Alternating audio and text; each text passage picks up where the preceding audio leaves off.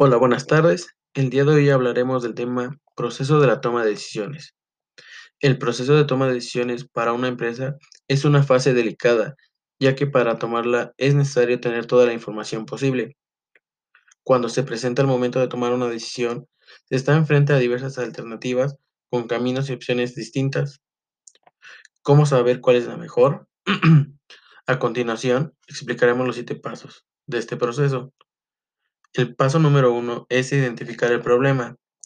Conocer la problemática y las distintas opciones para solucionarla. De este modo, se sabrá si la situación se puede considerar un problema y plantearte cómo resolverlo.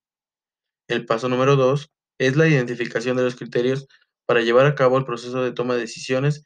En este punto debemos saber identificar cuáles serán las mejores alternativas y las que aporten un mayor beneficio para la compañía. El paso número 3 es la ponderación de criterios, saber cuál se postulará como la preferente. El paso número 4 es la detección y análisis de alternativas. La persona responsable debe estudiar todas las alternativas posibles y, y ver cuál es la mejor.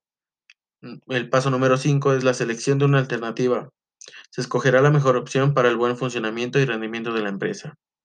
El paso número 6 es la implantación de la decisión.